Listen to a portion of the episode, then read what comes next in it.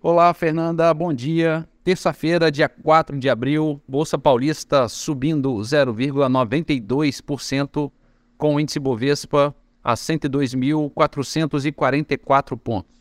Mercado americano, índice Dow Jones abriu com leve queda de 0,05% e a Nasdaq ligeira alta de 0,15%. Na Europa, Bolsa da Alemanha subindo 0,65%. Bolsa da França, alta de 0,5%.